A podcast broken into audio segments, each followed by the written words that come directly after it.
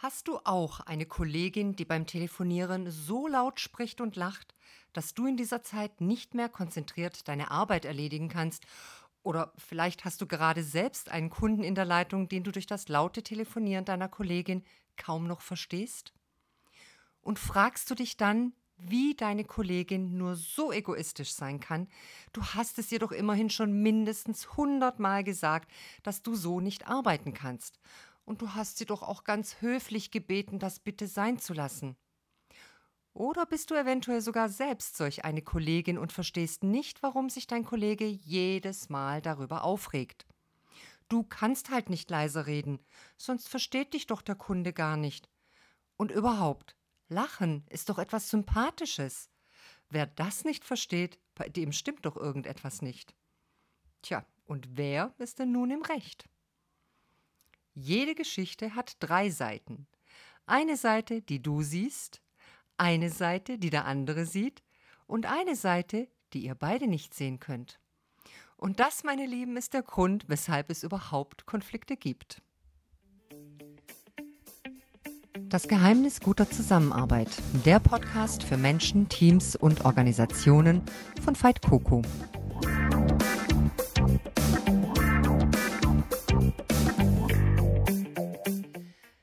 Hallo und schön, dass du auch heute wieder dabei bist bei unserem neuesten Podcast und du wirst es sicherlich schon erraten haben, es geht heute um das Thema Konflikte. Und weil Podcasts im Idealfall nicht besonders lange gehen sollten, das Thema Konflikte aber so umfangreich ist, teilen wir das Thema einfach mal in mehrere Teile. Damit wird es auch dir leichter fallen, das Thema gut zu verdauen. Denn irgendwie denkt sich fast jeder bei diesem Thema, Igitt, lass mich bloß in Ruhe mit Konflikten. Hab grad selber welche an der Backe und die sind definitiv nicht lösbar, weil der andere verbohrt, egoistisch, doof oder weiß ich was ist. Ich kann dir schon mal verraten, dass sich ein Konflikt tatsächlich nicht lösen lässt, wenn du glaubst, dass der andere sich erstmal ändern muss, bevor eine Lösung gefunden werden kann. Denn, welche Überraschung, auch der andere geht davon aus, dass du dich bitte erstmal ändern sollst. Ups, verzwickt, hm? Kommen wir zurück zu meiner Aussage, dass jede Geschichte drei Seiten hat. Die größte Herausforderung beim Lösen von Konflikten liegt darin, dass in der Regel jeder nur seine eigene Seite sieht. Die eigene Meinung ist besser, richtiger und mehr wert als die andere Ansicht. Ist ja auch klar, Sonst würde ich diese Meinung nicht so vehement vertreten, wenn ich denken würde, dass meine Meinung falsch ist. Also, schlussfolgert man, kann ja nur der andere schuld sein. Da der andere aber vermutlich genau das Gleiche denkt, entsteht so ein Teufelskreis, der sich manchmal eben schwer durchbrechen lässt und manchmal sogar zu richtig unschönen Szenen eskalieren kann. Und wie lässt sich so ein Konflikt nun lösen? Ganz einfach formuliert, love it, change it or leave it. Übersetzt heißt das also, love it, liebe es im Sinne von, ich kann das Problem ganz gut aushalten, eigentlich ist es gar nicht so schlimm. Change it, ändere es im Sinne von, ich suche eine Lösung. Dafür spreche ich meinen Konfliktpartner auf das Problem an und vereinbare klare Regeln. Oder leave it, verlasse es. Das bedeutet dann schlicht und einfach, dass du beschließt, das Theater nicht mehr mitzumachen und das Team oder vielleicht sogar das Unternehmen verlässt und woanders dein Glück suchst. Wenn du noch an dem Punkt bist, dass du denkst, dass das Problem eigentlich gar nicht so schlimm ist, wirst du vermutlich auch noch nicht in einem Konflikt stecken, sondern hast einfach nur eine kleine Meinungsverschiedenheit mit deinen Kollegen. Entschließt du dich für die Variante Leave it, weil du so frustriert und entnervt bist, dass du keine andere Möglichkeit siehst, als zu gehen, ist der Konflikt vermutlich schon weit fortgeschritten oder du kennst die Werkzeuge nicht, mit dem euer Streit behoben werden kann. Oder aber du glaubst, dass es in einer anderen Abteilung oder einem anderen Unternehmen nur besser sein kann. Das Letztere stimmt meistens nur bedingt, denn selbst wenn es eine Zeit lang so aussieht, als ob es die richtige Entscheidung war, wirst du vermutlich früher oder später wieder an jemanden geraten, mit dem eine Konfliktsituation entsteht. Wenn du bis dahin noch nicht gelernt hast, wie du am besten einen Konflikt lösen kannst, bleibt dir nur wieder der Rückzug übrig und du kannst wieder nach einem neuen Job suchen. Und das halte ich persönlich für die ungünstigste Variante. Besser ist, du setzt dich mit der Thematik Konflikte und Kommunikation auseinander und kannst, egal in welchem Unternehmen, eine Lösung finden.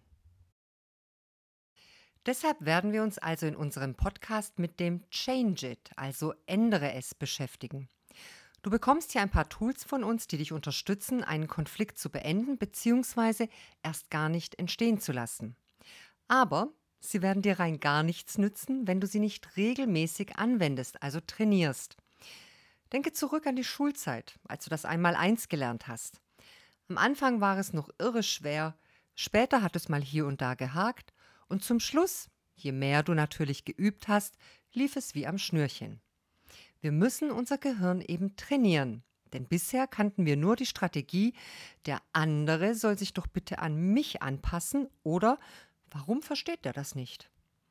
Die Bedingung zur Nutzung dieser Werkzeuge lautet also Übung, Übung, Übung.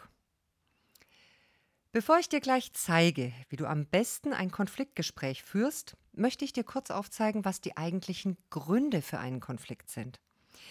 Dazu müssen wir unterscheiden zwischen dem, was sichtbar ist und dem, was im Verborgenen und damit unsichtbar ist. Du kannst das mit einem Eisberg vergleichen, bei dem du nur die Spitze sehen kannst, wenn du natürlich oberhalb der Wasseroberfläche bist, also beispielsweise von einem Schiff aus.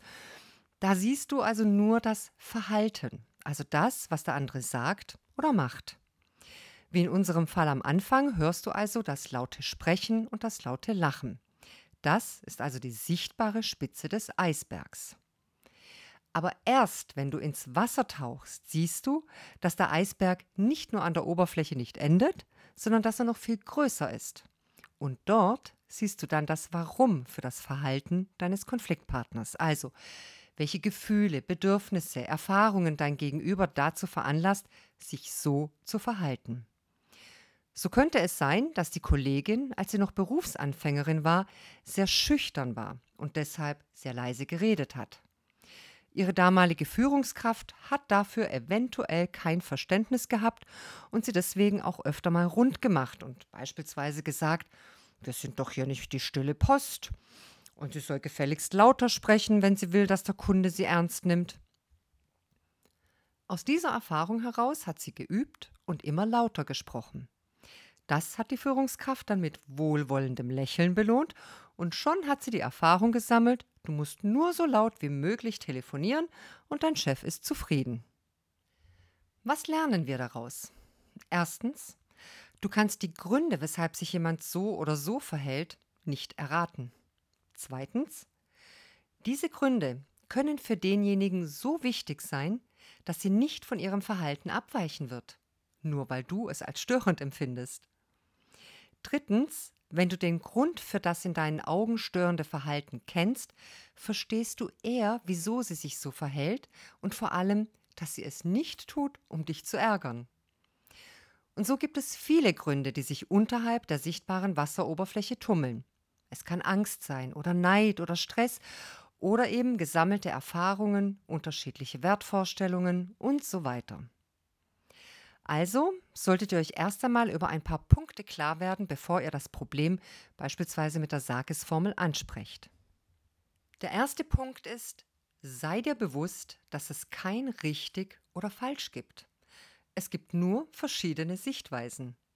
Und die sind niemals objektiv. Zwei Personen, die die gleiche Situation erlebt haben, können anschließend komplett unterschiedlich darüber berichten. Woran liegt das? Nehmen wir mal ein ganz einfaches Beispiel. Zwei Menschen sehen auf der Straße einen Hund.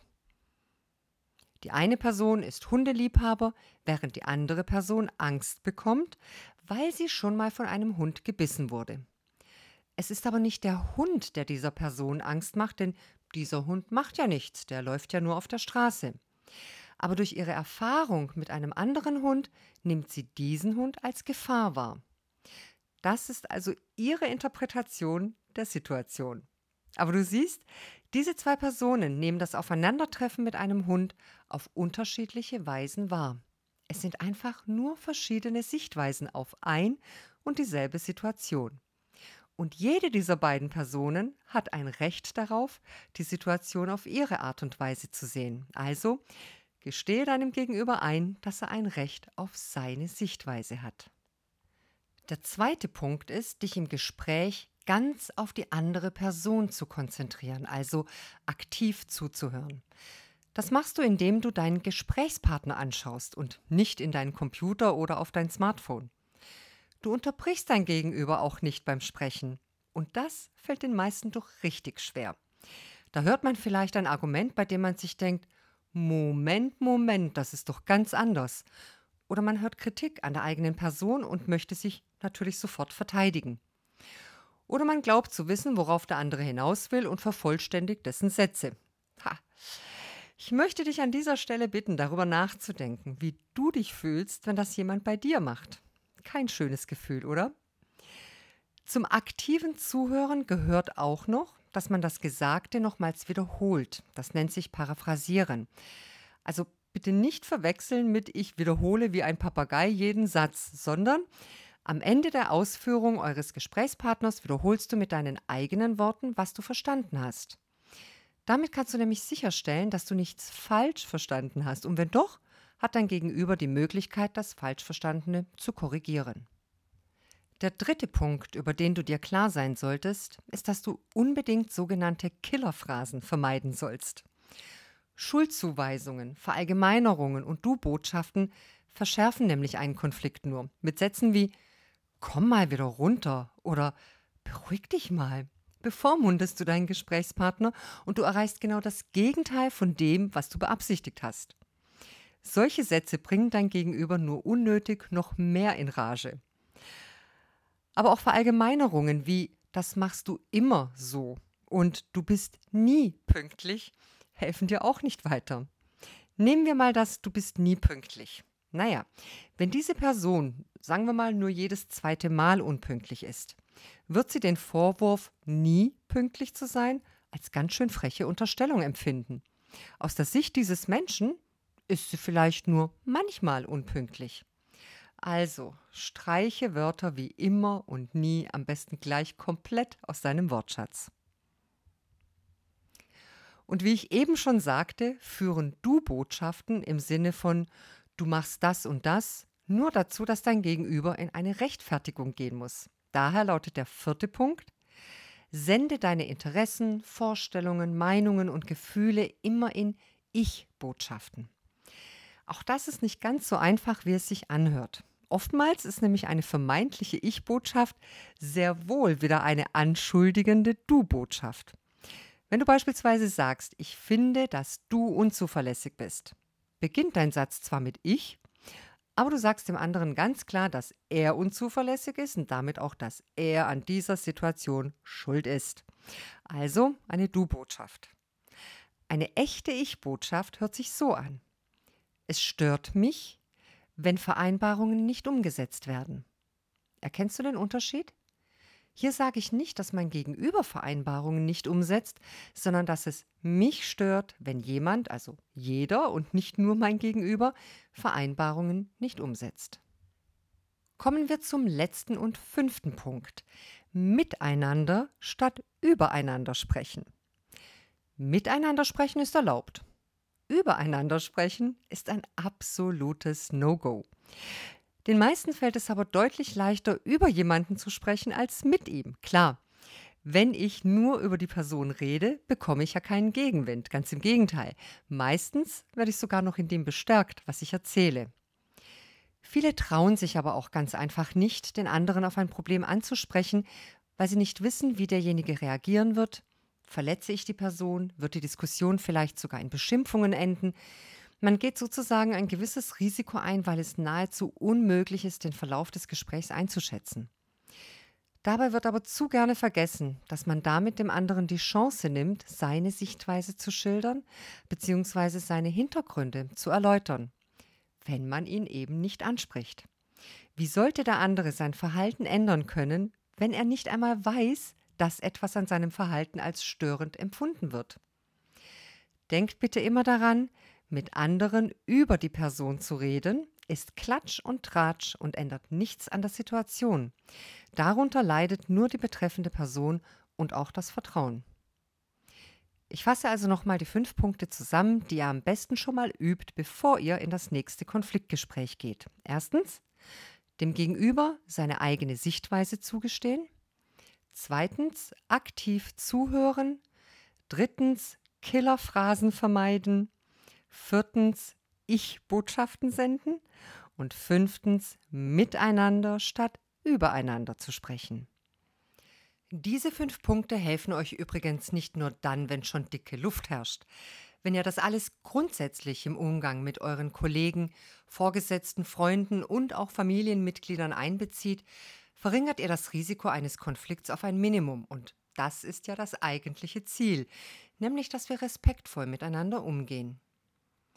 Ich möchte euch heute das erste Tool mitgeben, das euch dabei unterstützt, etwas anzusprechen, das euch am Miteinander mit dem anderen stört. Und das ist die Sag es Formel. Die Formel besteht aus den Anfangsbuchstaben für folgende Vorgehensweise.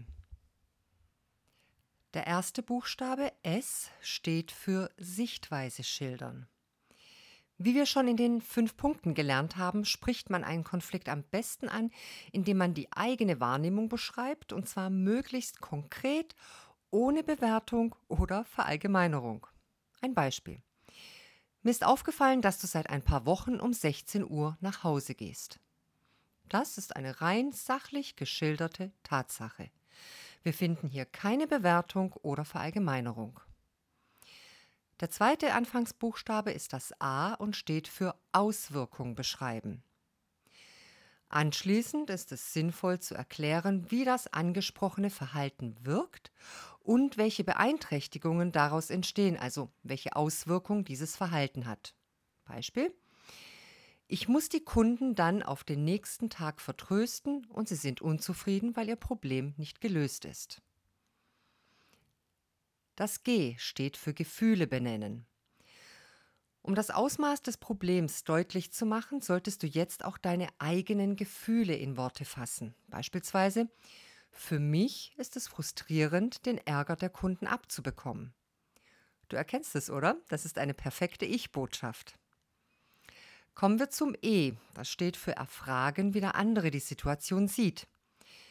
Nachdem du jetzt also die Situation sachlich benannt hast, die Auswirkungen dieses Verhaltens aufgezeigt hast und gesagt hast, wie es dir damit geht, forderst du den anderen auf, dazu Stellung zu nehmen. Damit startet dann euer Dialog. Beispiel, wie siehst du das? Der letzte Buchstabe ist wieder ein S und steht für Schlussfolgerungen ziehen. Nachdem du deinem Gegenüber aufmerksam zugehört hast, erinnere dich bitte an den Punkt aktives Zuhören, geht es daran, gemeinsam eine Lösung zu erarbeiten, die auf Grundlage der Erklärung deines Gesprächspartners beruht. Wenn also dein Gesprächspartner sagt, dass seine Mutter, die bisher die Kinder vom Kindergarten abgeholt hat, krank geworden ist und er die Kinder jetzt immer selbst abholen muss und dafür eben spätestens um 16 Uhr geht, verstehst du den Hintergrund. Also gut, dass du sachlich nachgefragt hast, anstatt dich zu ärgern, weil du irgendwelche eigenen Vermutungen aufgestellt hast.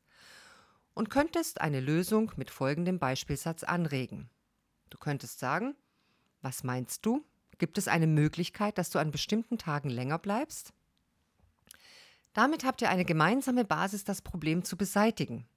Selbst wenn es erst einmal keine Top-Lösung geben sollte und ein Kollege sagt, dass er noch ein paar Wochen braucht, um eine bessere Lösung zu finden, weißt du immerhin, dass der Kollege nicht plötzlich früher nach Hause geht, weil er keine Lust hat oder dir eben Arbeit aufhalsen will. Man könnte jetzt natürlich fragen, warum hat der mir das nicht gleich erzählt? Dann hätte ich es nicht ansprechen müssen. Naja, nicht jeder spricht gerne familiäre Probleme bei der Arbeit an. Andererseits kam die Situation für ihn überraschend und er musste sich erst einmal selbst damit auseinandersetzen. Dann kommt eventuell noch die Sorgen um den gesundheitlichen Zustand der Mutter. Vielleicht war es auch nicht absehbar, dass die Situation so lange bestehen bleibt. Es könnte ja sein, dass dein Kollege anfangs noch davon ausging, dass es nur ein, zwei Wochen sind. Warum sollte er deswegen auf Arbeit ein Fass aufmachen, wenn es doch nur übergangsweise ist? Du siehst also, du kannst nicht in den Kopf deiner Mitmenschen reinschauen. Du kannst nur mit ihnen sprechen und wenn du das respektvoll machst, erfährst du auch mehr über sie. So, und jetzt habt ihr zwei Wochen Zeit, euch über das Gehörte Gedanken zu machen, schön fleißig zu üben und euch auf den nächsten Podcast zu freuen, in dem wir euch weitere Beispiele und Formulierungsmöglichkeiten für die Sagesformel zeigen. Ihr erfahrt, wie Konflikte Stufe für Stufe eskalieren und wie man auf den einzelnen Stufen konfliktlösend eingreifen kann. Wenn auch in eurem Team öfter mal dicke Luft herrscht, könnt ihr uns gerne buchen. Wir moderieren eure speziellen Konfliktthemen und ihr könnt in einem sicheren Raum üben, üben, üben. Und wenn du keine Folgen mehr verpassen willst, abonniere einfach unseren Podcast. In diesem Sinne wünsche ich euch viele gute Gespräche. Bis bald und bleibt gesund. Wenn ihr mehr darüber wissen wollt, wer wir sind und was wir tun, beziehungsweise warum wir diesen Podcast machen, hört euch gerne unseren Trailer an oder besucht uns in unserer virtuellen Heimat www.fight-coco.de. Bleibt gesund und offen für Neues. Thank you.